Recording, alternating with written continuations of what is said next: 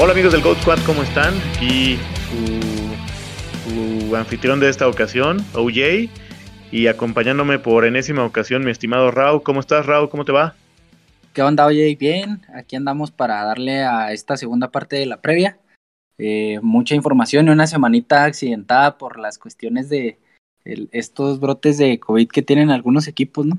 Sí, está crítico, ¿no? El lunes, creo que el lunes o el martes decía Adam Schefter que había sido día récord, 37 casos en un solo día, y pues han seguido saliendo. Simplemente esta mañana platicábamos hace rato que Tyler Lockett ya salió también eh, positivo del lado de Green Bay, no tan relevante para Fantasy, al menos los que no juegan con IDP.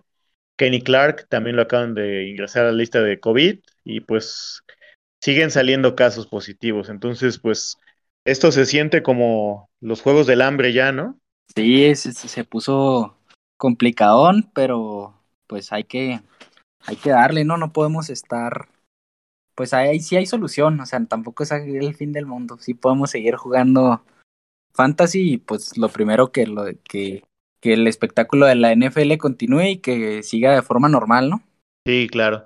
Y bueno, sabemos que el COVID pues ha sido una situación difícil para todo el mundo ha traído consecuencias de, muy graves, empezando por todas las vidas que ha costado. Solo tratamos de tomarlo con un poco de humor, eh, lo aclaramos para que pues nadie se sienta ofendido, sabemos que es un tema delicado, pero pues creo que creemos que también hay que tomarlo un poco con, con el humor que es muy característico de nuestra cultura, ¿no, Raúl? Sí, somos de, de alguna forma nos identifican por eso, porque siempre nos, en otras culturas nos identifican porque nos burlamos de ese tipo de cosas como dices, es un tema delicado, pero pues a final de cuentas lo que, lo que nosotros estamos haciendo que es el fanterlo. Y pues como te digo, lo primero es la integridad de los jugadores y pues como aficionados que, que la NFL se siga eh, desarrollando de manera normal, ¿no? Sí, de acuerdo. Y pues ya sin más preámbulo, vámonos con el primer partido de la segunda parte que nos quedan, que son los Titans visitando a los Steelers. ¿Cuál es la línea que traemos en este juego, Raúl? Eh, favoritos los, los Titans, perdón, por un punto y la línea de puntos 43 y medio. Qué curioso, ¿eh? ¿eh? no hubiera pensado que después de las exhibiciones que ha dado Tennessee en los últimos tres o cuatro juegos eh, fuera considerado favorito de, de, visita en Pittsburgh. Eh, no se vio nada bien la defensa de Pittsburgh la semana pasada. De hecho, me dio la impresión que regalaron la primera parte del juego. Cuenta también lo que hizo Minnesota, pero yo aún así pensaría que Pittsburgh es favorito. Lo mismo dije la semana pasada y perdieron, ¿verdad? Pero creo que ahora sí le voy a dar por la localía. Eh, ¿Cómo ves a los corebacks? ¿Cuál de estos te gusta para no alinearlo? Eh, pues para no, no me, la verdad no me gusta ninguno para poner mi partido de mi pase semifinal en manos de alguno de estos dos corebacks. yo no he visto, no se ha visto bien Tannehill que a principios de temporada lo teníamos como, o yo lo tenía personalmente como una opción top 12 se ha visto mal, sabemos que sus armas ofensivas más importantes han estado fuera y del lado de los Steelers pues Big Ben para mí ya, pues ya lo hemos platicado, para mí ya, ya está jugando de más, entonces no para en ligas de un coreback no los veo utilizables esta semana, sobre todo pues que ya no hay vice, ¿no? Sí, yo no dejaría de desestimar a, a Big Ben si toco madera, siguen dándose los casos de COVID y por ahí toca a dos o tres jugadores importantes en la posición. No voy a dar ningún nombre para no, no salar a nadie, ¿verdad? Bueno, yo no creo en eso, pero bueno, más vale. Eh, Big Ben ha, dado tres juegos, eh, yo diría que más que decentes, bastante serviciales las últimas cuatro semanas. Creo que puede suceder lo mismo porque la defensa de Tennessee, si bien ajustado, tampoco es así nada del otro mundo y obviamente Pittsburgh se juega las últimas esperanzas que tiene, entonces solo lo contemplaría en caso de emergencia, ¿no? De, digamos, el empezar a hacer estos planes de contingencia en caso de que sigan los brotes por todos lados, Raúl. Y Tannehill pues sí viene con un, bajón marcado. Eh, del lado de, los running backs de Najee Harris, creo que no hay nada más que agregar, es un titular indiscutible. Lo, él te llevó en gran parte hasta este, estas etapas de la temporada, si lo tienes en tu equipo es el running back número 3 en PPR por todo el volumen que tiene aéreo, entonces lo vas a jugar sí o sí. Y del lado de Tennessee, está muy dividido. ¿Jugarías a alguien de ellos? Y si sí, ¿a quién, Raúl? Pues esta semana ya se me hace un poquito complicado confiar en ellos por la, por la cuestión que dices que ha estado muy dividido. antes del bye de Tennessee se había visto a Hilliard con mejor desempeño. Este último partido, Foreman por ahí tuvo mejor desempeño que Hilliard, pero la verdad es que eh, me da mucha desconfianza tener que alinear a uno de estos, de estos running backs que, que tienen el, que tienen su rol así de dividido y sobre todo en un equipo que, con una ofensiva que se ha visto bastante chata las últimas semanas, desde, pues perdieron a Henry, Julio Jones estaba en injury reserve y después lo que, la situación con, con AJ Brown, la verdad a mí se me hace complicado confiar en alguno, no sé si, si tú veas de esa forma o si te inclinas por alguno.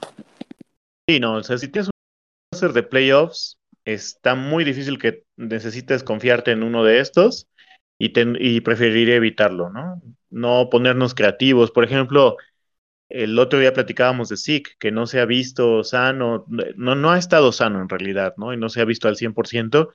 Y por ahí van a empezar a venir cuestionamientos. Si alguien metería a un jugador como Zeke sobre, perdón, sentaría a Zeke por alguno de estos running backs, especialmente Foreman, que es ahorita como el que trae el hype más alto por la anotación que hizo contra Jaguars, pero yo no me arriesgaría, o sea, creo que está demasiado riesgoso y pues un mal juego y se, te acabó el, la temporada, ¿no?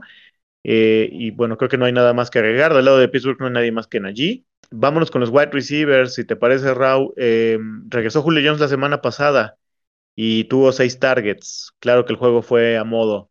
¿Lo alinearías contra Steelers? Eh, pues a lo mejor lo, lo considero en una liga más profunda como o como flex. Yo sí le veo valor a Julio Jones, pues dependerá de tu roster y las opciones que tengas disponibles.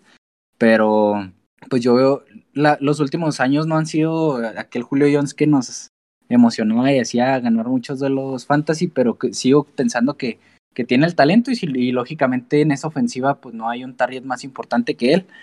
Yo sí lo alinearía tendría pues algunas reservas por lo que ya comenté, que veo que es una ofensiva bastante chata, pero yo, yo sí me animaba a alinearlo. Sí, estoy de acuerdo contigo. Y fuera de él, pues creo que quizá por necesidad van a tener que buscar a Westbrook, Westbrook y Kine, porque no va a ser un partido sencillo. O sea, no es lo mismo jugar contra Jacksonville en casa que ir a Pittsburgh contra los Steelers, por más mal que anden, ¿no? Entonces, este partido sí se me antoja para que haya más juego aéreo principalmente porque los running backs de Tennessee no son tan confiables y pues pensaría que lo van a buscar, pero no por eso estoy diciendo que lo busquen, a menos que sean ligas profundas, igual que Julio, ¿no? Para mí no representa mucho valor. Del lado de Pittsburgh, Raw, eh, Deontay y Claypool van para adentro, a menos que tú me digas lo contrario. ¿Y qué onda? ¿Meterías a McLeod o a James Washington o le seguimos con los Tyrants? No, le seguimos con los Titans. Fuera de, de Dionte y de Claypool, no considero que haya otra opción sólida para alinear. Pues de una vez, vámonos con los Titans. ¿Cómo los ves tú? Bueno, de, yo nada más me, animaría a alinear uno de este juego, que es eh, Pat Frymouth. Eh, no sé si tú lo veas de esa forma, pero yo creo que es, el, es la única opción alineable que hay en este partido. La verdad, eh, se ha visto bien las últimas semanas, ha tenido el volumen. En innumerables ocasiones ya hemos dicho antes que ah, desde la lesión de Juju Smith-Schuster fue el mayor beneficiado con, con esa situación. Eh, y la verdad, fuera de él, pues no, yo, no, yo no me animaría alinear a nadie de los, de los Titans por la situación que ya dije. se me hace una ofensiva muy chata y con las pocas opciones que hay utilizables, a veces no, las, no se alcanzan a alimentar de esa ofensiva. Entonces yo me mantengo alejado en, esta, en este punto de ellos. Sí, y fíjate que Fryermuth comparado con, con, el volumen de targets que traía todavía hasta la semana 11, las últimas tres semanas ha bajado un poco. Eh, no puedo decir que vi los juegos completos de semana 12 y 13, pero el de semana 14, como fue en prime time, sí lo vi. Y aunque solo le cuentan estadísticamente tres targets, en realidad tuvo más, pero varias de esas jugadas fueron eh, castigo y pues no contaron para, pues para los stats. Eh, Prior Mills, con todo y los tres targets que, estadísticamente le cuentan, pudo haber hecho, haber pasado la barrera de los 15 puntos, solo que soltó ese pase de touchdown. Y creo que lo van a seguir utilizando, ¿no? Más con la lesión de Hawkinson, que pues para quien no lo sepa ya está fuera por el resto de la temporada. Esta mañana le hicieron una cirugía en la mano, que era la lesión que lo había dejado inactivo contra Broncos la semana pasada y pues quienes ya lo tengan en ligas redraft, creo que pueden dejarlo ir para tomar algún, algún otro jugador. Seguramente no van a encontrar a Freiermuth porque él ya está en rosters, pero quien lo tenga, jueguelo con confianza. Eh, fuera de esto, pues vamos al siguiente duelo, Raúl, porque aquí no veo modo de jugar a ninguna de las dos defensas. El siguiente duelo que traemos serían el Washington Football Team visitando a los Eagles en Philly. ¿Cuál es la línea, Raúl? Eh, favoritos los Eagles por 10 puntos y eh, la línea de puntos en 44. Ok, se me hace un poco alta, ¿eh? Para como vi a, a Washington la semana pasada, pero ya sabemos que es un duelo divisional y estos son tremendamente cambiantes y volubles, ¿no? Eh, vamos empezando con los corebacks. Eh, ¿Te atreverías a meter a Heineke en este momento de la temporada en ligas de un coreback? En ligas de un coreback no, creo que hay opciones más sólidas. En, en Superflex es donde le, podría, le podría haber utilización. Y del lado de los Eagles, pues si está disponible Jalen Hurts, pues va para adentro. Sabemos que él se ha visto bien para Fantasy esta temporada. Eh, y pues yo creo que sí es una, una opción más que sólida si está disponible y totalmente sano. Sí, sí, eh, es el coreback 6 y eso que se perdió la semana antepasada y tuvo todavía bye, entonces eso habla de los buenos números que ha tenido. Cuando lo medimos en nuestro impacto, es prácticamente una opción top 3 y esto es porque nunca baja de 18 puntos, ¿no? O sea, su, su promedio de puntos por juego siempre anda arriba de los 23, 24 puntos que ya los quisieran muchos corebacks para dominar específicamente en aspectos fantasy, ¿no? Porque ya sabemos que hay algunas polémicas, ya por ahí hasta nos engancharon en algo que ni pies ni cabeza tenía, no lo vamos a mencionar porque es una completa niñería, pero eh, Hertz eh, es un gran valor en fantasy. Hay que estar pendientes, afortunadamente entrenó, aunque sea de manera limitada el día de ayer, eh, seguramente hoy va a seguir entrenando y si el día de mañana ya tiene una práctica o un entrenamiento, perdón, prácticas no son como tal, este, pues ya está listo para jugar contra Washington y va con toda confianza, como dice Rao. Del lado de los running backs, Washington, ¿qué hacemos? ¿Seguimos dándole la confianza a Gibson o pivoteamos? Eh, yo creo que sí, yo, en lo personal en las líneas en donde lo tengo, yo lo voy a alinear en todas. el volumen que ha tenido las últimas semanas eh, me ha gustado bastante, se ha visto bien, lógicamente es el running back más talentoso de ese, de ese backfield. Eh, no tomo como, como muestra el partido contra los Cowboys porque fue un partido en que ya lo platicamos también anteriormente, los, lo, el Washington Football Team salió derrotado, parecía que estaban ya con, los, con el partido entregado, entonces eh, yo, no, yo personalmente no tomaría eso como, como una muestra válida y pues, para mí Gibson sigue teniendo pues el talento y el volumen para hacerlo alineable en estas circunstancias. Ok, atentos nada más porque sabemos que McKissick es regularmente una opción para cubrir un running back 2 o hay incluso quien lo llega a meter de flex por el valor que tiene en los targets, sigue sin entrenar, el día de ayer todavía no entrenó, entonces es probable que, pues al menos no se, no se ve bien el panorama para esta semana. Y fuera de ellos no hay nadie más. Por ahí hubo un par de nombres, Jonathan Williams y Patterson. Patterson nos gustaba mucho, pero no son nombres en los cuales va, debería nadie confiar su destino para semifinales. Del lado de Eagles tenemos a Miles Sanders y Gainwell. Por ahí, pues Boston Scott siempre se termina colando. ¿Cómo los ves, Raúl? ¿A quién alinearías con confianza y a quién te atreverías a meterlo así como un voladito a ver si casca? Eh, pues bueno, ahí depende de la situación de, la lesión de Miles Sanders, ¿no? Eh, sigue por ahí batallando con las lesiones, si está disponible, para mí, ya lo hemos platicado antes también, es una, eh, no hay opciones mucho más sólidas que Sanders en cuanto a talento para mí. si, si está sano, creo que sin duda jugaría con él.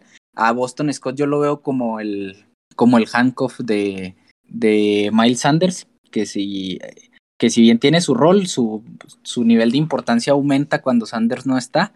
Y con Gainwell, pues ha sido esta situación de toda la temporada que hemos visto que de repente le dan acarreos en zona de gol o las recepciones, que para mí era la, la característica más importante que tenía previo a, llegar a la NFL.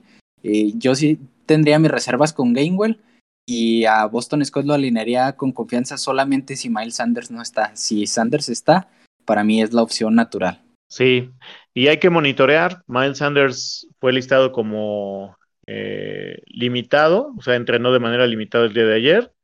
Jordan Howard lo mismo, parece que viene de regreso, hay que estar pendientes. Seguramente tú y Jaso se podrán dar un espacio para discutir un poco en el espacio de preguntas y respuestas. Yo creo que si Howard regresa, Gainwell ya se vuelve una opción inviable para mí, por, por como he visto que los han utilizado. O sea, Gainwell lo tienen como muy relegado a tercera, cuarta opción. Y creo que el, grueso de los acarreos va a ir por tanto por Miles Sanders como por Jordan Howard si regresa. Que además Filadelfia se ha volcado sobre su ataque terrestre de una manera impresionante. Es el equipo que más corre la bola en las últimas semanas, ¿no? Bueno, eh, vámonos con los running backs. Perdóname, con los wide receivers. Del lado de Filadelfia, pues tenemos a Devonta Smith y creo que nadie más, a menos que tú tengas como mucho estómago para jugar a Wes Watkins o Jalen Rigger. Eh, si no es así, dinos qué onda con Devonta. ¿Lo jugabas o lo sentabas? Te, tengo bastantes dudas ahí en torno a Devonta Smith. No se ha visto bien. Este, incluso en sus buenos juegos no se ha visto como un wide receiver dominante. O sea, ya hemos platicado muchas veces de, de su perfil físico atlético que no era precisamente lo que más nos gustaba acerca de él. El, perímetro de Washington Football Team se ha visto permisivo, eh, principalmente a principios de temporada. Han mejorado un poquito, pero siguen siendo un perímetro permisivo. Eh, yo la verdad en este punto no me animaba a alinearlo y por la simple cuestión de la volatilidad que ha tenido durante toda la temporada, que algunos partidos han sido buenos y otras pues por ahí se queda con uno o dos targets y que, que solo puede convertir en una o, dos recepciones y pues yo no quiero tomar ese riesgo con mis equipos ya en playoffs. Ok, sí, estoy de acuerdo. Yo creo que el, para mí, a menos que estuviera completamente desesperado, no lo alineaba. Y del lado de Washington, pues McLaren ha venido a la baja, en una baja de tanto de juego importante como de producción. Lleva tres semanas en las cuales no ha alcanzado los 10 puntos. De hecho, la semana pasada se fue sin, sin una sola recepción, claro, tuvo el asunto de la conmoción, ya está entrenando el día de hoy. Eh, ¿Qué hacemos, Raúl? No se siente bien entre, eh, jugar a, bueno, meter a un jugador que trae esta, este tipo de tendencias, pero ¿qué harías? Eh, yo confiaría en el talento de Terry McLaurin, creo que lógicamente pues ese es por mucho el, el receiver más talentoso de ese cuerpo de receptores. Ya vimos de lo que su potencial nos puede dar en algunas semanas. Entonces, eh, lo que siempre digo, ¿no? Prefiero tomar ese riesgo a dejarlo en la banca y ver esos 30, 25 puntos ahí que se quedaron en la banca. La verdad sí está disponible. Yo sí tomaría el riesgo confiando en el talento y en que lógicamente es el a recibir uno de esta ofensiva. Fuera de él, ¿agarrarías a alguien más? Yo creo que no, ¿verdad? No se ve. Si McLaurin no es confiable como el uno, creo que por ahí Sims tuvo esa recepción espectacular, pero pues meter a otro es realmente eh, tirarte a lo desconocido, prácticamente ya aceptando la derrota. Sí, no, fuera de McLaurin no veo que otra opción alineable en ningún escenario. De acuerdo. Vámonos con los Titans. Creo que Dallas Goddard va para adentro, es una opción top. No hay mucho que agregar al respecto. Tiene toda la confianza. Eh, con Minshew tuvo, tuvo, todavía más targets, pero con, con em, Hertz los ha tenido, entonces no hay ningún problema. Y del lado de Washington, pues estuvo Ricky Seal Jones de regreso después de tres semanas de ausencia por lesión. No se vio muy bien, pero pues como ya lo platicamos, ¿no? Toda la defensa de Washington se vio pésima. Entonces yo creo que si tienes que escoger entre los waivers y por ahí está Ricky Seal Jones, yo lo jugaría. No sí, sé cómo pues que tuvo, pero cantidad de targets Ricky Seal Jones, hay que recordar que venía de lesión y probablemente eh, su utilización irá para arriba, eso es lo que, lo que yo me imagino que va a pasar y sí, yo sí lo jugaría, creo que puede regresar a tener esos 6, 7 targets que tuvo antes de la lesión con la, con la ausencia de Logan Thomas. De acuerdo. Y hablando de defensas, creo que la de Philly no es una mala opción. Seguramente por ahí encontrarás dos o tres que son más atractivas, pero digamos, de las que llegarían a estar disponibles, me parece una opción factible para, para intentar llegar a semifinales, ¿no? dicho esto, vámonos al siguiente duelo, que son los Falcons visitando a los Niners. ¿Cuál es la línea que tenemos para este juego, Raúl? Favoritos los Niners por ocho puntos y medio y la línea de puntos en 46 y medio. Ok, sí, tiene todo el sentido del mundo, ¿no? No veo en ningún escenario el modo en el cual Falcons le pueda ganar a Niners. El año antepasado, no sé si recuerdes, también Niners venía como super favorito. De hecho, fue el año que llegaron al Super Bowl y Falcons les fue a ganar a San Francisco. Más o menos la línea estaba igual, pero creo que este año sí cubren perfectamente los Niners. Se vio un equipo sólido, a pesar de que Cincinnati les anotó en, los llevó a tiempo extra la semana pasada. Pero bueno, también hay que tomar en cuenta que Cincy es un muy buen equipo en este momento. Pero Falcons no veo, por más que le haya sacado el partido a Carolina, que sigue como metiendo desde el pie solo, no veo cómo les pueda ganar. Y, ya en aspectos puramente fantasy, pues tenemos a dos corebacks que no son de las opciones sexys, eh, pero quizá alguien los podría contemplar. ¿Cómo ves a Matt Ryan y Garoppolo, Rau? Eh, a Matt Ryan no lo veo utilizable en ligas de un coreback. Como te digo, pues esta semana ya no buys y hay opciones más sólidas. Aparte, la, la ofensiva en general de los Falcons pues, no se ha visto bien. Eh, con, Garópolo, pues ya sabemos que, que, está siendo efectivo, puede ser una opción alineable. Lo que me preocupa es ahí, a lo mejor un poquito el script, que, que los 49ers se vayan arriba rápido y quieran controlar el reloj y ya no obliguen a mucho juego aéreo. Mm, igual y creo que hay opciones más sólidas que, que Garópolo, pero si tuviera que recurrir a alguno de estos dos, pues lógicamente sería el de 49ers. Sí, porque además viene bueno, está en una ofensiva que trae mucha mejor inercia, ¿no? Eh, y fíjate que es curioso el caso de San Francisco, porque, por ejemplo, en la semana 12 que jugaron contra Vikings, que fue un duelo de toma y daca hasta cierto momento, como del tercer cuarto, pues uno pensaría que el ataque aéreo fue importante, prolífico, y pues en realidad Garoppolo apenas alcanzó los 12 puntos, ¿no? Y en cambio la semana pasada que apenas pudieron poner 26 puntos en el marcador, que pues se vieron en apuros en muchos momentos, eh, casi rasca los 20 puntos. Entonces yo creo que lo veo como una opción que te va a dar por ahí tus 18, 20 puntos y es un piso suficiente, sobre todo muy bueno en, ligas de dos corebacks, ¿no? De coreback 2. Vámonos con los running backs. Eh, del lado de Atlanta, ¿qué onda? ¿Qué hacemos? yo sigo en lo mismo que hace algunas semanas, solamente acordaré el Patterson. Últimamente hemos visto que se involucra más a, a Mike Davis en esa en la en el ataque terrestre, la verdad yo no lo compro. No me parece un jugador en el que quieras poner tu en sus manos tu, tu llegada o no a la semifinal, entonces fuera de, de el Patterson yo no alinearía a nadie de ese backfield. Y del lado de los 49ers, pues aquí tenemos otra situación que monitorear, que es la de la Ella Mitchell. Sabemos, hemos visto las últimas semanas que si está disponible y lleva la, la carga de ese ataque terrestre de una manera eh, pues casi total, ¿no? Ayer platicábamos de la carga de trabajo que ha tenido y si no está disponible la IA, pues yo, utilizaría a, Jeff Wilson, pero si la IA logra estar saludable, para mí es la, la opción que una de las opciones de running back que más me gusta esta semana por el match y por el volumen que ha visto las últimas semanas estando sano. Sí, y estar pendientes, como dices, el día de ayer ya lo vieron entrenando, no de manera eh, conjunta con el equipo, pero a los laterales con entrenadores físicos, lo cual es bueno porque ni siquiera eso había podido hacer la semana pasada. Si entrena limitado hoy, ya es una buena señal y significa que pues va en, en, ruta de jugar. Ya nos dimos cuenta que Shanahan lo prefiere por sobre todas las cosas en este equipo, entonces si lo tiene activo lo va a utilizar y va para adentro sin ningún problema, ¿no?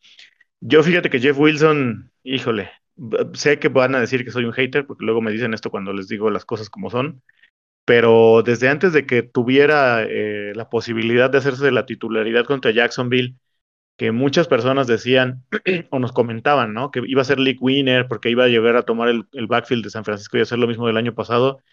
Yo les decía que no veía que eso sucediera, o sea que lo que pasó el año pasado me parecía una cosa meramente casual y era bastante obvio porque pues no ha logrado pasar en el depth chart a muchos de este backfield y no lo han utilizado prácticamente.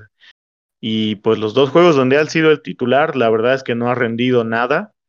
5.8 eh, puntos contra Jacksonville y 5.6 contra Bengals. Entonces, yo honestamente sí pivotearía de aquí, pero bueno, eh, a lo mejor por ahí necesitaríamos la opinión de Jaso para ver el desempate, ¿no? Vámonos con los siguientes, los wide receivers. Brandon Ayuk, Divo Samuel, creo que son alineables del lado de San Francisco, a menos que tú me digas lo contrario, Raúl. Y fuera de ellos no hay nadie más. No, de acuerdo contigo, los dos son alineables, cada uno a lo mejor y en un tire diferente, pero eh, para mí los dos son alineables. Ok, y del lado de Atlanta, ¿cómo ves? ¿Qué hacemos? ¿Alineamos alguno o huimos completamente de ahí? Yo iría completamente. La semana pasada, Russell Gage eh, tuvo en las primeras dos series ofensivas, pintaba para hacer un partidazo. Si no mal recuerdo, llevaba tres recepciones y 51 yardas en las primeras dos series ofensivas. Eh, en las primeras dos o tres, no recuerdo bien. Y a partir de ahí se desapareció y, pues aunque ha tenido buenos, buen número de targets y recepciones las últimas semanas, es uno de estos jugadores que yo veo como de desempeño volátil y que, que no, no utilizarían esta semana. Ok. Y ahora vámonos, perdóname, me sale lo adolescente que tengo de repente. Este, Kyle Pitts, creo que por volumen se puede utilizar, pero seguimos sin despegar, ¿no? Este es como un avión superpotente que tienes ahí parado en la pista y enciende pero no despega, ¿no? Entonces, tiene volumen, pero no hay nada de eficiencia. ¿qué harías? ¿Te la juegas con él para estos duelos de matar o morir? Pues es que realmente hay pocos tight ends que tengan ese volumen. Yo por, e, yo por ese motivo sí lo alinearía. Eh, si, lo, si lo tienes en tu roster y lo has estado utilizando consistentemente, pues es porque no tienes a los que se han visto superiores. En este caso, pues Mark Andrews, Travis Kelsey, eh, George Kittle, TJ Hawkinson, que ya no va a volver esta temporada, pero creo que si lo tienes, lo tienes que utilizar por el volumen y ese, ese volumen que tiene como Tiden no lo tienen muchos otros. Entonces, yo en, en ligas redraft prácticamente tengo uno o dos y pues lo voy a utilizar por esa, por esa Ok, y pues Kittle completamente alineable. Creo que ahí no hay nada que agregar, ¿no? Está absolutamente encendido. Sus dueños, si vuelven a tener, aunque sea la mitad de los de las últimas actuaciones que ha tenido, se van a ir súper contentos porque pues ha pasado los 30 puntos en ambas ocasiones. Entonces, pues es, me atrevería a decir que hasta el, otra vez el Tyrant 1 de esta semana. Eh, ¿Algo más que agregar, Raúl? ¿Te gustaría meter la defensa de los Niners? Creo que es una de las mejores opciones para esta semana. A mí me gusta. Este, creo que, que tienen las armas suficientes en defensiva para provocar errores en la ofensiva de los, de los Falcons. Yo sí la utilizaría. Eh, como ya dije en los capítulos anteriores de esta semana, a mí la que más me gusta esta semana es la de Dolphins, pero la de, la de 49ers también la utilizaría con confianza. Ok, no creo que haya mucho más que comentar de este juego. Eh, vámonos con el siguiente, que son los Bengals de Joe Burrow visitando a los Broncos de Wilmar Chávez. ¿Qué línea tenemos aquí? Eh, favoritos los... Sí, favoritos los Broncos por tres puntos y la línea de puntos en 44. Qué interesante me llama mucho la atención esta línea porque yo no pensaría que Denver está como para ganarle a Bengals, con todo respeto, pero supongo que les está pesando mucho la localía y que no ven como muy sólida la ofensiva de Bengals como para poderle hacerle daño a, a Broncos. Em, creo que Bridgewater no hay absolutamente ni siquiera que contemplarlo. Por favor, no lo hagan. Su, su juego y su producción ha estado paupérrimo no quieren tener que lidiar con, con una eliminación con Bridgewater en el roster, ¿no? Y del lado de Bengals, ¿jugarías a Burrow? Sí, yo sí lo jugaría. Es un, es un match que no es en papel sencillo para él, pero creo que tiene el talento y pues hemos visto que hace funcionar bien a esa ofensiva. Eh, es, de estos jugadores que has tenido en tu roster y que si, lo, si los tienes y estás en playoffs han ayudado a que estés ahí, entonces yo creo que estos jugadores se utilizan siempre. Ok, pasando al backfield, Joe Mixon va para adentro por el puro volumen que siempre tiene. Las últimas semanas no ha visto tanto por las cuestiones de, limitaciones físicas, por ahí estaba enfermo la semana pasada y cosas así, pero pues es el número uno ahí de ese backfield y se tiene que jugar. Fuera de él, pues sus backups no son utilizables, no los vamos ni a mencionar para que no tengan la tentación de irlos a agarrar. ¿Y qué hacemos con, con el backfield de Broncos, Raúl? Eh, si tienes a Melvin o a Javonte, ¿Te la juegas con ellos como tu running back 2? Y yo creo que los dos son utilizables. Hemos visto la, la tendencia que tiene este equipo a utilizar el ataque terrestre en la mayoría de, eh, y por bastante hemos hablado que el ataque aéreo de los Broncos ha dejado mucho que desear. Eh, yo creo que son los dos utilizables. La mejor situación es que, que uno fuera dueño de, de, todos los toques y los snaps, o si no de todos, de más de el 60, 65%, que esa fuera la distribución pero creo que los dos son utilizables. A mí me gusta más Javonte Williams, creo que es más talentoso y puede ser más productivo. Pero si, si Gordon está disponible también, porque recordar que salió tocado de una lesión en la mano, eh, que pudo regresar, pero sigue, eh, sigue listado como cuestionable en los reportes. Entonces, yo creo que son utilizables los dos. A mí me gusta más Javonte Williams. Sí, hoy no entrenó Javonte. Trae ahí un tema de una pierna. Técnicamente no es nada de consideración, pero igual más vale estarle echando un ojo a lo largo de la semana, ¿no? Situaciones de quizá me, cuestionaría si vale la pena meter a Javonte. Por ejemplo, tengo una liga en la cual tengo a Jonathan Taylor, que es el uno, ese es inamovible. Tengo a Gibson, tengo a Carter, y, lo y tengo a Yabonte, ¿no? Y mis wide receivers también están bastante sólidos. Entonces, pues en ese tipo de situaciones, a lo mejor sí te das el lujo de escoger si lo puedes meter o no, pero hay otras ligas donde, pues, no te va a quedar de otra más que meterlo, ¿no? Sí, pues aparte, pues la, la semana pasada vimos que fueron productivos los, los dos, entonces yo creo que hay valor. Digo, lo ideal sería saber quién lleva mano en ese backfield, pero yo creo que si no tienes un roster así de sólido como el que nos este sí sí tendrías que alinearlos por el talento y lo que sí la verdad es que se han visto bien los dos sí y antes de que se quejen y, protesten Hasso o Wilmar también tengo rosters muy malos para que no digan que nomás ando presumiendo los buenos. Este vámonos con los wide receivers Rao eh, del lado de Bengals creo que Higgins y Chase son opciones absolutamente viables por volumen por necesidad porque obviamente Bengals va a tener que seguir luchando. Ambos equipos van 7-6 y pues están en la pelea por, por el comodín. Incluso Bengals está todavía por ahí en la, en la pelea por, por el título de su división, ¿no? Eh, y a menos que me digas lo contrario, yo creo que Boyd no lo utilizaría. O bueno, que tú me digas que quieres sentar a Higgins o a Chase. No, no, para nada. Esas yo creo son las opciones más sólidas que, eh, o incluso me atrevería a decir que una de las mejores parejas de wide receivers de la NFL entonces, T. Higgins las últimas semanas se ha visto muy bien. Eh, subió muchos escalones en nuestro ranking de impacto y con Chase pues hemos visto que ha tenido una temporada de impacto inmediato de novato yo creo que no lo vas a aceptar en este punto. Sigue por ahí en el top 5 o 6 de, de, wide receivers en, en, formatos PPR, entonces para mí los dos son sólidos, con Boyd no me animaría y del lado de los, de los Broncos, si me permites empezar, eh, yo solo me, me, animaría con Jerry Judy fuera de él. Eh, no lo haría y eso, pues las expectativas bajas en, Jerry Judy esperando que este juego se vuelva, que los Bengals lo vuelvan ofensivo y que los Broncos tengan que atacar de esa forma.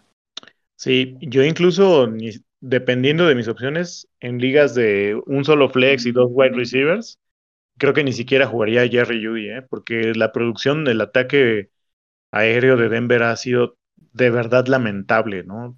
No solo es bajo, pero además los el esquema, pues ya sabemos que Fangio no, nunca se ha destacado por tener equipos espectaculares y por eso nunca gana nada. perdón, lo dije en voz alta. Este, entonces yo la verdad es que no me fiaría de esto, ¿no? No, no me es atractivo. Prefiero morirme con una opción que me ofrezca al menos 17, 18 puntos. Sé que esto va por ahí a causar comezón en muchos oídos, pero de Judy a Renfro prefiero a Renfro 100 veces, ¿no? Entonces, y no es por el talento de Judy, ni tiene nada que ver con su proyección para el año siguiente, por ejemplo.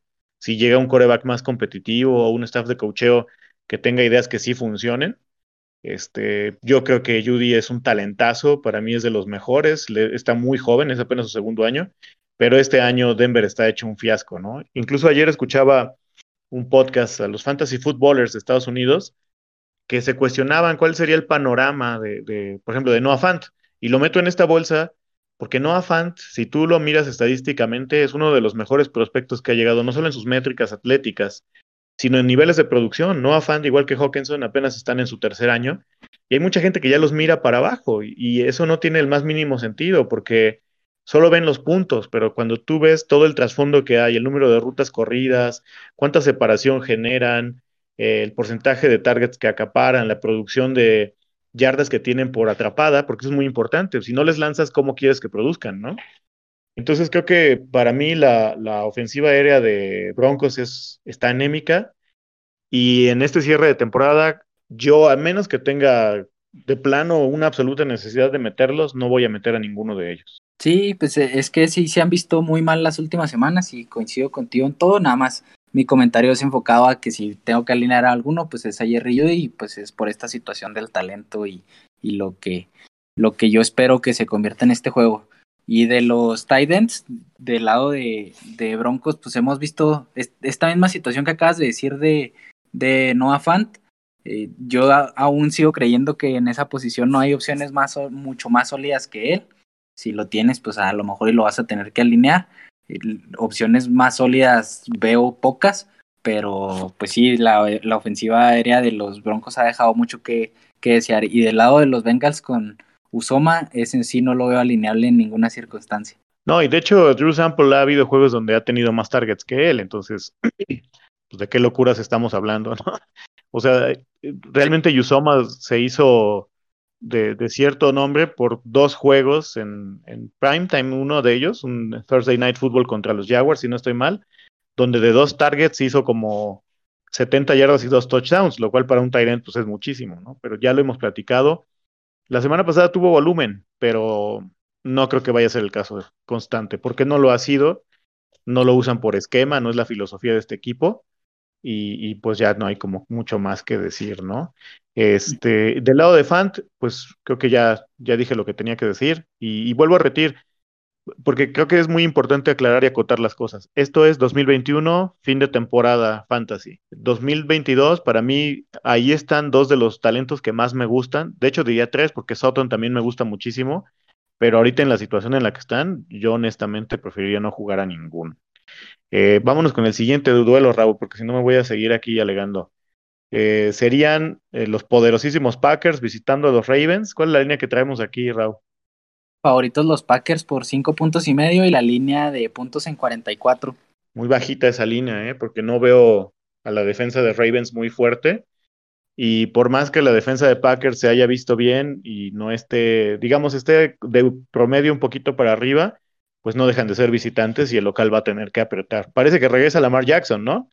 ¿Qué, nos dices aquí de los corebacks? No, pues sin duda, sin Lamar está, si Lamar está está disponible, para mí va para adentro sin ningún tipo de duda. Ya en alguna ocasión lo comenté, para mí Lamar es la definición perfecta de upside. Y del lado de tus Packers, pues Aaron Rodgers se ha visto muy bien las últimas semanas. Eh, sigue poniendo estos números impresionantes y, y la verdad es que aparte de verlo jugar es bastante espectáculo desde mi punto de vista. Entonces está siendo productivo. Yo creo que si, si, si Lamar está sano, los dos corebacks son opción top 12 para mí esta semana. No sé si tú lo veas igual. Me extraña. La más ya lo dijimos, ¿no? Ajá. O sea, no hay nada más que agregar. Y del lado de Rodgers, además de que pues es ha sido muy consistente a lo largo de la temporada, el perímetro de Baltimore es bastante generoso, por decirlo de un modo amable, y obviamente se espera que Green Bay ataque por aire ambos equipos están buscando consolidar su, su posición en lo alto, más alto de, de sus respectivas conferencias. Green Bay tiene el control del 1 de la nacional y Baltimore pues necesita mantener distancia con Cincy, ¿no? Entonces ambos van a tener que jugar abierto, pienso. Esperemos que así sea por el bien del espectáculo. Eh, y pues que lo disfruten los Broncos, porque según ellos ya son los pocos juegos que le quedan en Green Bay y pronto va a llegar para allá. Este, sí, jaja, cómo no. Vámonos en los siguientes. Eh, que serían los running backs. ¿Qué hacemos? Aaron Jones no entrenó, trae por ahí un tema de, rodilla. ¿Qué, ¿Qué, hacemos aquí, Raúl? Este, si, está, si no está Aaron Jones, creo que nos aclara el panorama, pero si está, ¿qué, qué dirías tú con Dillon y él? Eh, bueno, pues eh, primero monitorear a Aaron Jones, que yo sigo pensando que si está sano, pues es una opción utilizable siempre. Vimos que, que tuvo, si lo queremos ver así, poco volumen en el partido pasado contra los Chicago Bears y de todos modos pudo ser productivo siempre se ha distinguido en su carrera por eso, porque es productivo con hace hace mucho con poco, si, si, si se le puede llamar poco a la utilización que ha tenido, pero para ponerlo en palabras simples. Y con AJ Dillon yo creo que es una, es una opción en este punto que ya es utilizable. A lo mejor eh, tuvo el partido pasado, si no mal recuerdo, 16 toques en, en, acarreos y arriba de 70 yardas. Entonces es este jugador que por ahí si se escapa nos puede dar una, una buena cantidad de, de, puntos. Lógicamente, si no está disponible Aaron Jones, pues AJ Dillon se coloca firmemente para mí como una opción top 12. Y si está disponible Aaron Jones, pues la verdad es que yo en, diferente eh, medida, pero sí los utilizaría los dos. Ok. Del lado de Baltimore, creo que Devonta Freeman se ha consolidado como la clara opción número uno, tanto en snaps, oportunidades, acarreos, targets, y pues lo vamos a jugar sí o sí, a menos que tengas muchas mejores opciones, ¿no? Porque el volumen ahí está, y además se, se fían mucho del running back ellos en su esquema ofensivo. Vamos con los wide receivers, porque estos están bravos, ¿eh? Este, creo que el único seguro que la gente podría alinear para sus duelos de playoffs es Davante Adams pero el resto, algunos son, sonan atractivos, pero estoy seguro de que hay muchas personas que todavía están considerando si los juegan o no. Del lado de Green Bay, ¿jugarías a alguien que no sea Davante? Y del lado de Baltimore, eh, Marquise ha estado inconstante, no sabemos si juega eh, Lamar, si juega Lamar lo metes, si no también, ¿qué hacemos con Bateman? Dinos, explícanos. Bueno, del lado de los Packers, Davante, pues no, no, hay, no hay duda, fuera de él. Eh, si tuviera que alinear alguno en un, caso de necesidad, yo alinearía a Allen Lazar. Creo que en ligas normales no es alineable. Y del lado de, de los Ravens, si juega Lamar, yo sí alinearía a Marquise Brown por el volumen que ha tenido. Aunque no ha sido productivo las últimas semanas, por ahí recuerdo el partido contra Steelers, si no mal recuerdo, tuvo 10 targets, que fueron, los pudo convertir en pocas recepciones y pocas yardas, pero pues estamos persiguiendo el volumen. Con Rashad Bateman, curiosamente se fue, se vio mejor la semana pasada con, con Huntley, pero ahí sí tengo muchas dudas. Yo sí lo alinearía como un segundo flex. En ligas igual que nada más tienen dos wide receivers y un flex, yo no, lo, no me atrevería a alinearlo, pero como segundo flex en donde ya estoy proyectando jugar con cuatro wide receivers, yo creo que sí tiene cabida en, en alineaciones, no sé cómo lo veas tú. Te voy a decir como el escorpión dorado. En exclusiva, Raúl nos dice que el problema de Rashad Bateman es Lamar Jackson y pide que lo saquen de Baltimore. no es broma, ¿eh? Para que no vayan a pensar que estamos diciendo eso, porque luego nos aplican varias, ¿no? Después nos salen con que somos cosas que no somos. Sí, y aparte yo soy de los defensores de Lamar, entonces no. a mí me gusta mucho como coreback creo que muy pocos han defendido a la mar como nosotros lo hemos defendido. Entonces, no, hombre, qué locuras estamos hablando, ¿no? Y Watkins, pues por ahí de repente tiene sus campanadas, pero no vayan, por favor, a caer en esa trampa, porque es ese, nombre de semana uno que por ahí a veces la gente contempla, ve una proyección de muchos puntos del otro lado y se vuelve loca. No lo hagan, no, no se metan en el pie ustedes solos. Duvernay ha tenido algo de juego, para mí es una consideración a comprar muy barato o adquirir en el off-season solo para Dynasty. Pero fuera de eso, pues no hay nada más que agregar aquí. Y ahora pues vámonos con el pass catcher número uno de los Ravens, que pues es ni más ni menos que su tight end, Mark Andrews. Va a seguir siendo el, el punto focal de esta ofensiva y va para adentro, Raúl. Del lado de Green Bay no hay más que puros bloqueadores, por ahí alguno tendrá en algunas jugadas sorpresa o alguna situación así, pero en realidad no los utilizan por script, entonces no agregaría ninguno. ¿Jugarías a la defensa de Green Bay? La de Baltimore está hecha, este, pues añicos ahorita, pero ¿jugarías a la defensa de Green Bay a pesar de que van de, visita? Eh, creo que es una opción que, se, que puede ser utilizable, como dices, se encuentra opciones más atractivas en otros partidos, sobre todo si está disponible para jugar la mar, eh, pues tiene ese, ese potencial de volver esa ofensiva explosiva por, por varios momentos en el juego la defensa de Packers se ha visto bien, pero sí, sí la utilizaría en caso de emergencia, pero creo que hay opciones más sólidas. Ok, vámonos al siguiente duelo, Raúl. Ya lo estás esperando con ansias, yo lo sé. Que son tus Seahawks visitando a los Rams y su eterna y larguísima lista de COVID. ¿Cuál es la línea que traemos aquí, Raúl? Que seguramente va a ir cambiando en la semana, ¿eh? eh sí, ahorita en este momento están favoritos los Rams por cuatro puntos y la línea de puntos está en 45 y medio. Ok, Sí, por todos los casos de COVID que hay, ¿no? Eh, y, bueno, no, tampoco es una falta de respeto para Seahawks, pero entre más jugadores hay de Rams, pues obviamente más pareja se pone en la línea. Sin embargo, en mi opinión, este al ser un duelo divisional y con la inercia que está tratando de tomar Seattle, que ya sabemos que no sé cómo le hace Pete Carroll, pero siempre encuentra el modo de motivar a estos muchachos y salen a comerse a veces a sus rivales divisionales. Además, espero que así sea, porque le quitan un, peso de encima a Packers. este, creo que los dos corebacks son alineables, ¿no, Raúl? Además es en domo, en ambiente controlado, no hay mucho más que agregar aquí. Si no tienes nada más que decir, pues dinos qué onda, qué hacemos con tu league winner, Rashad Penny. Bueno, pues yo creo que hoy agregaron a lista COVID a Alex Collins, entonces eh, nada más hay que monitorear esa situación. Si, si nada raro pasa con Rashad Penny, pues yo creo que va a seguir llevando mano en ese backfield y por volumen es utilizable. Lo que ya hemos comentado también en, episodios anteriores, que la defensa terrestre de los Rams hasta el momento no asusta a nadie. Ya vimos lo que, con, con diferente utilización, pero lo que viene de hacerles James Conner. Entonces, yo creo que si, si nada pasa raro, Rashad Penny para mí es la opción alineable y solo esa opción del backfield de, de Seahawks. Y del lado de los, del backfield de los Rams, eh, pues dependerá de la, de la disponibilidad de Darrell Henderson. Para mí, si está disponible, solamente él es utilizable. Y si no, pues ya vimos que Sonny Michel lleva el peso de esa ofensiva y que la verdad lo ha hecho bien, se ha visto bien cuando, cuando ha sido requerido. Sí, de hecho voy a decir algo que no va a ser muy popular entre los fans y dueños de Henderson en Fantasy, pero Sonny Michel se ha visto mucho más entero y, más competitivo como running back que Henderson. Henderson ahorita todavía viene arrastrando la situación del COVID, ni siquiera es un hecho que vaya a jugar, hasta ahorita no se reportó nada de él, lo cual significa que no ha regresado a los entrenamientos, hay que estarlo monitoreando. Obviamente, como en el caso de Green Bay, si Henderson no juega, Sony se juega con completa confianza.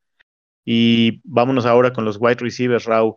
Eh, DK Metcalf, ¿cómo ves? ¿Va a tener su momento de resurrección en la temporada 2021? Eh, pues yo me atrevería a decir que sí. El mejor partido, a menos que ahorita en la mañana estoy checando sus estadísticas porque te preguntaba algo acerca de él. El mejor partido fantasy que ha tenido esta temporada fue contra los Rams.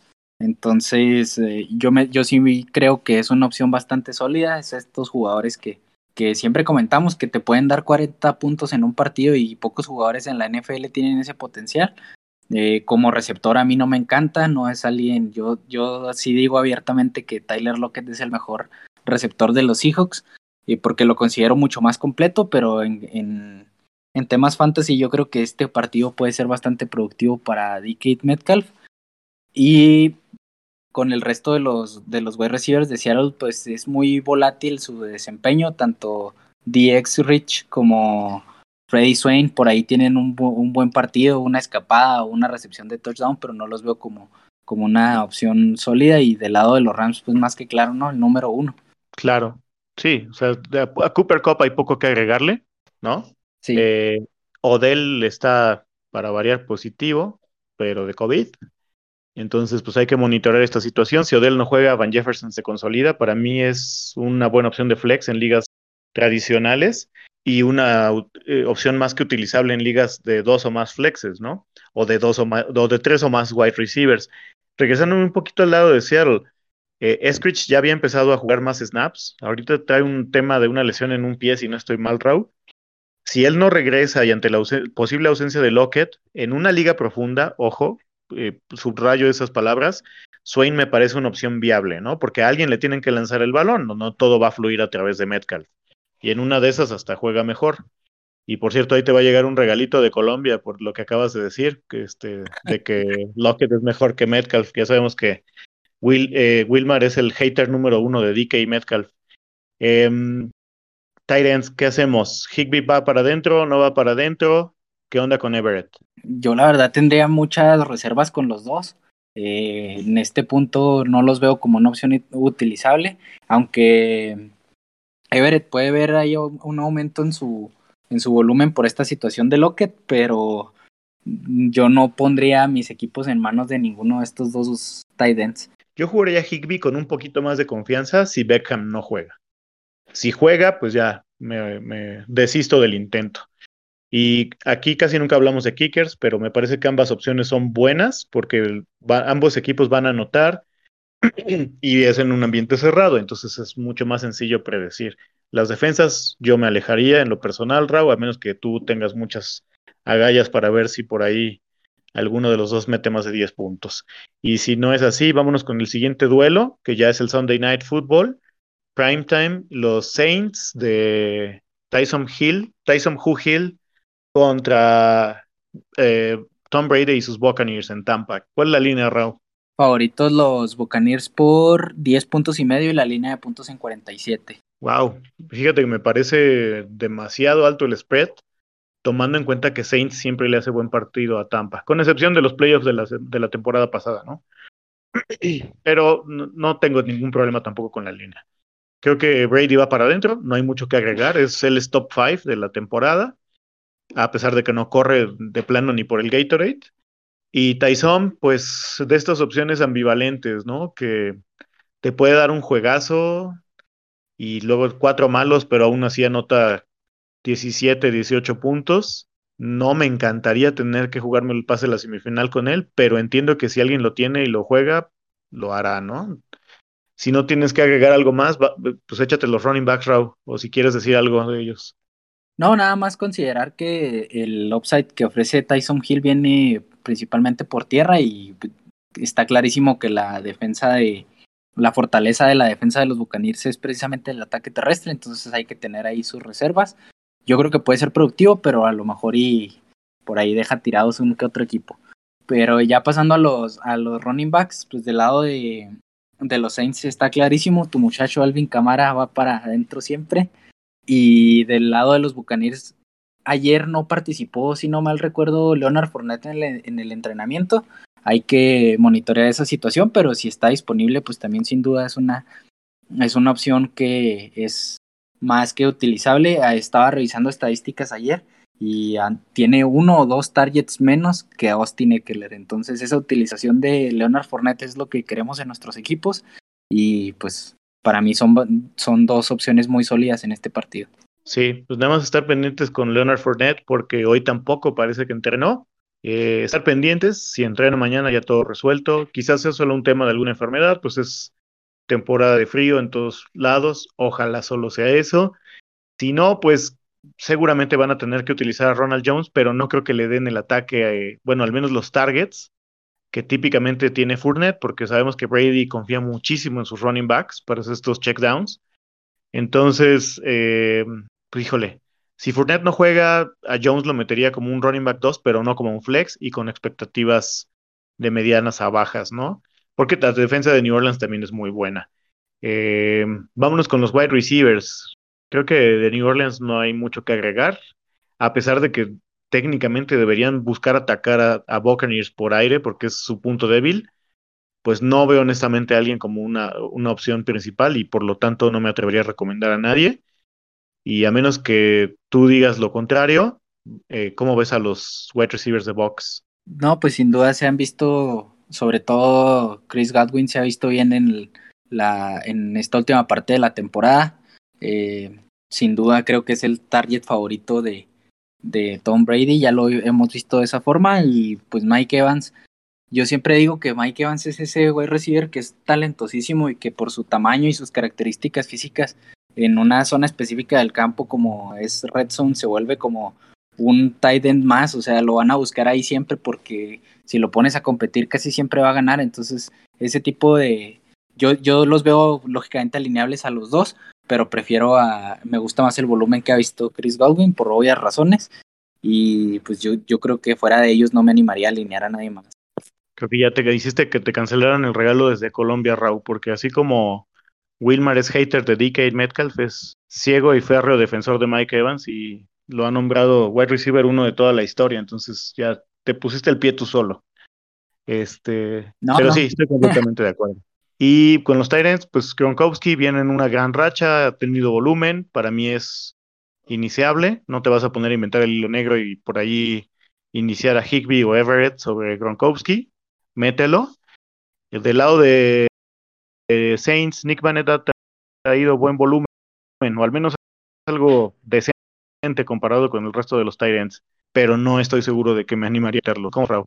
No, sin duda, fuera de Gronk no veo un tight end alineable acá. Eh, habíamos comentado en el episodio de waivers la utilización que le estaban dando a Nick Bannett, pero eh, no queremos poner nuestra semifinal en sus manos. Aparte, pues pinta para un partido complicado para los Saints, aunque es divisional y Sean Payton se ha visto bien cuando, cuando hay que planear un, un juego contra estos Buccaneers, pero no lo veo como una opción utilizable. Y pues de las defensas me atrevería a meter a la de Buccaneers, que solamente la va a tener el dueño, que ya la conservó durante toda la temporada. Es un duelo divisional, pero creo que eh, Tampa viene con la intención de demostrar que en este momento son los mandamás de esa división y llevársela claramente. Eh, vámonos al siguiente y último duelo de la semana, que son los Bears de Charlie visitando a los Vikings en Minnesota. Ah, no, perdón, es al revés, los Vikings visitando a los Bears en Chicago. ¿Cuál es la línea que traemos aquí, Raúl? Favoritos los Vikings por cuatro puntos y medio y la línea de puntos en 44. Ok, está bajita, pero creo que a pesar de que está bajita, no sé si los Bears vayan a traer toda la, todo el repertorio en, el playbook que mostraron el domingo pasado. Si es así, creo que se cubre el over-under sin ningún problema. Eh, pero sí veo a los Vikings ganando este juego. Eh, Cousins, creo que si llegaste hasta este punto de la temporada con él, lo vas a seguir jugando y es una opción fiable y confiable para mí, Rau. Y Fields, pues por ahí es un buen streamer, ¿no?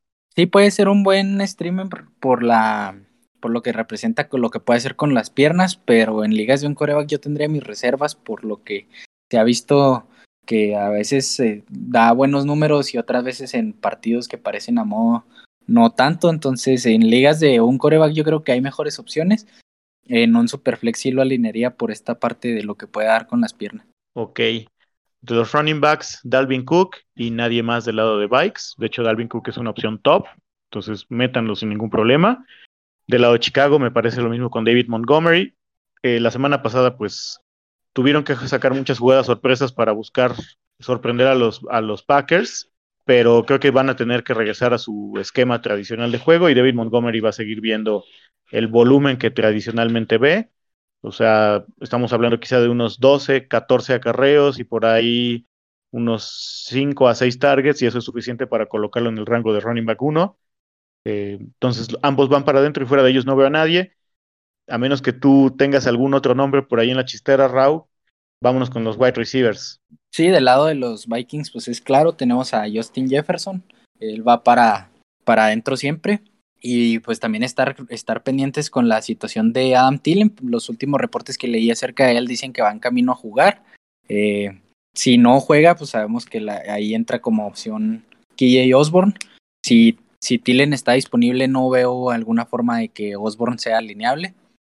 Y del lado de los Bears, pues a seguir con esta situación y agarrándonos la cabeza, ¿no? De qué, qué va a pasar ahí.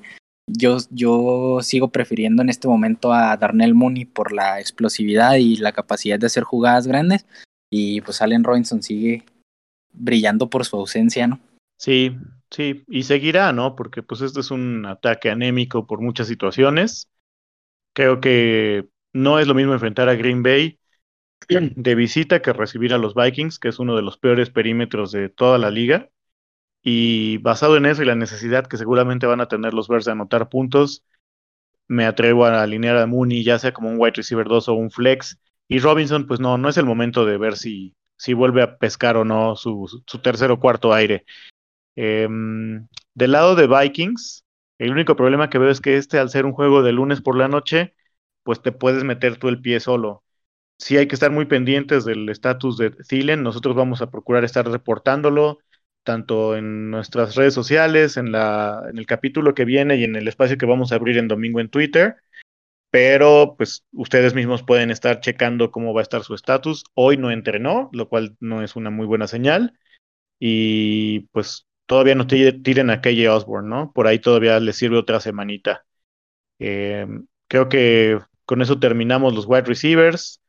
Vámonos del lado de los tight ends. Kemet, pues había traído una muy buena racha de volumen y producción, tomando en cuenta el contexto de los ends, ¿no, Raúl? La semana pasada, pues obviamente fue un juego atípico para ellos. Yo esperaría que regrese algo del volumen y la eficiencia que él ha tenido pero tampoco me parece algo así sobresaliente. De hecho, lo pongo a la par con Conklin. ¿Tú cómo los ves? Si tuvieras que alinear uno de ellos dos, ¿a quién preferirías? Y en el panorama general, más o menos como por dónde los ranqueas. Eh, bueno, sí, a mí me gusta mucho el talento de Colcamet, se me hace un tight end bastante talentoso. La utilización que había estado viendo se me hace importante también, pero en este punto de la temporada, si tuviera que confiar en alguno, sería en el que tiene la mejor ofensiva y para mí ese es Conklin y yo lo pongo como una opción a lo mejor fuera el top 12, pero ahí entre el 13 y el 14, que puede tener, si se topa con el touchdown, eh, una, un ascenso en esa posición. Entonces, si tuviera que elegir a uno de estos dos, yo me quedo con Conklin. Eh, simplemente por el, porque el desempate es el tipo de ofensiva en el que están y confío más en este momento en Kirk Cousins que en Justin Fields. Bueno, Ravi, ¿cómo ves las defensas? ¿Alinearías alguna de ellas o mejor buscamos por otro lado? La verdad es que no me, no me encanta ninguna de estas opciones porque pues es uno de estos juegos divisionales que a lo mejor y se vuelve en un, en un duelo de ida y vuelta y eso pues puede ser perjudicial para el sistema de puntaje de las defensas. Yo no me animaría por ninguna. Creo que la de Verse es mejor defensa que la de Vikings, pero en, en, este tipo de juegos yo sí tomaría mis reservas a menos que tú digas lo contrario. Yo en lo personal no las veo como una opción real que realmente jugaría con confianza. Sí, no. El último, bueno, más bien la segunda parte del juego de, del Sunday Night Football, los Bears incluso ya se vieron como vencidos y entregados, entonces también eso va a jugar parte. Yo creo que si bien son profesionales y tienen ganas de, pues de ganar siempre, el factor anímico no está muy alto ahorita en Chicago, entonces, pues es un punto fuerte y quizá no, no vayan a, poner mucha resistencia en este momento. Y oye, Raúl, antes de irnos, un par de, consejitos que me gustaría traer aquí para la banda y saber tú qué piensas alrededor de ellos. El primero es, pues, si ustedes tienen un, por ejemplo, un wide receiver y empiezan a notar que hay reportes de, de pues de COVID en el, específicamente en el cuerpo de wide receivers de, de, su jugador, pues no les haría mal empezarse a cubrir, cubrirse tomando por ahí dos o tres de esas opciones para agregar profundidad, si tienen la oportunidad. No les estoy diciendo que tienen un jugador valioso, pero escuché el otro día ese tip y me pareció muy bueno, ¿eh? O sea, por ejemplo, si tú tienes, no sé, a T. Higgins y escuchas que por ahí le dio COVID a Jamar Chase, pues agarras de volada a Tyler Boyd, que seguramente está disponible en muchísimos free agency, ¿no? Entonces, eso me parece un buen tip. No sé cómo lo veas tú, Raúl.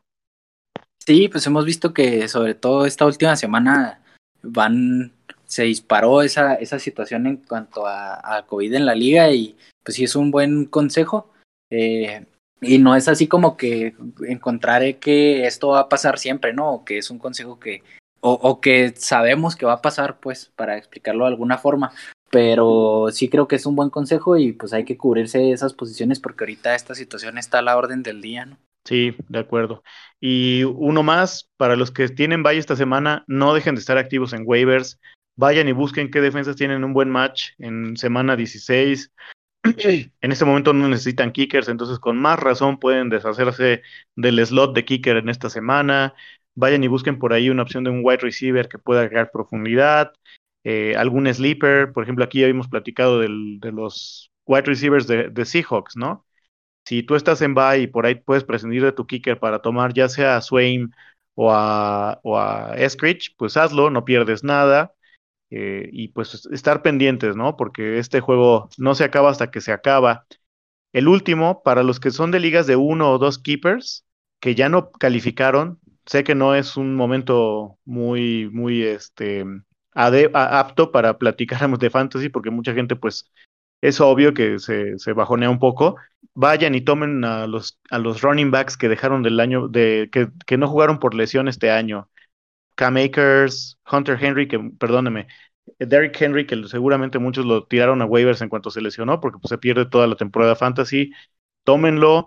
Eh, Dobbins, jugadores de ese tipo que pues ya no les van a servir para nada para este año, pero los pueden tener de opción para tenerlos de keeper el próximo año y ya tienen un excelente inicio de temporada en 2022, porque aquí, Raúl, tú lo sabes, siempre vamos un paso adelante, ¿no? Sí, este, estos últimos dos consejos enfocados a que aunque uno pues que no descuidemos, ¿no? Las ligas en las que estamos y pues este juego, aunque estemos en, por ahí tengamos un bye, pues continúa y podemos armar nuestra estrategia para semifinales de una vez y, como dices, ir un, paso adelante y tomar ahí un poquito de ventaja. Así es, Raúl. Bueno, pues creo que llegamos al final de este capítulo, Raúl. Eh, le deseamos mucho éxito a toda la banda del escuadrón. Les recordamos nuestras, redes sociales, Goat Squad FF Síganos, todavía va a salir un capítulo más esta semana, especial dedicado para todos ustedes, digamos un especial de Navidad. Eh, pusimos varias preguntas en nuestras redes, por favor agreguen sus dudas y preguntas ahí, que Raúl y Jaso las van a tomar. Este capítulo va a salir el sábado para que lo escuchen antes de los partidos de, de Colts contra Patriots y Browns contra Raiders. Y vamos a tener ahí un espacio abierto en Twitter el domingo en la mañana. ¿Algo más que quieras decir, Raúl? No, sería todo. Pues mucha suerte a todos para sus partidos y a que a disfrutar esto que ya nos queda bien poquito y pues a darle porque va a estar bueno esta semana que parece que se pinta complicada por todas las ausencias, pero igual y nos vamos a divertir el fin de semana. Sí, pero los campeones lo van a gozar todavía más porque supieron sortear el, vendaval con, con éxito. Entonces, sean ustedes ese campeón. Y pues sin más nos despedimos, les mandamos un abrazo afectuoso, que pasen felices fiestas. Hasta luego.